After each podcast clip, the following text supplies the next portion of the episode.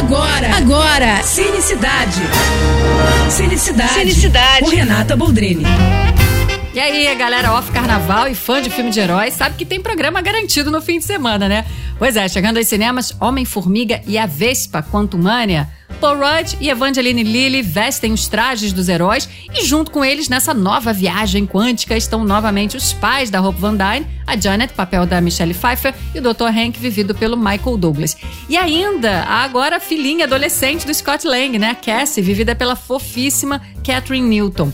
O filme, como era de se esperar, né, é cheio de ação, efeitos mirabolantes, ótimas cenas do vilão que se apresenta no MCU, Kang, na pele do Jonathan Majors, cenas bem divertidas também, afinal, o Homem-Formiga é muito engraçado, né? Mas o que eu mais curti dessa vez, gente, é que o filme se dedica bastante à relação familiar, sabe? Tanto entre o Scott e a Cassie, quanto da Vespa com os pais, tudo nessa história gira em torno da família, da proteção da família. Gostei de ver esse tema sendo bem tratado. Vai lá assistir então e fica pros créditos finais, hein? Tem duas cenas pós-créditos e a última ainda traz uma boa surpresa. É isso. Se quiser mais dicas ou falar comigo, me segue no Instagram, arroba Renata Boldrini. Tô indo, mas eu volto.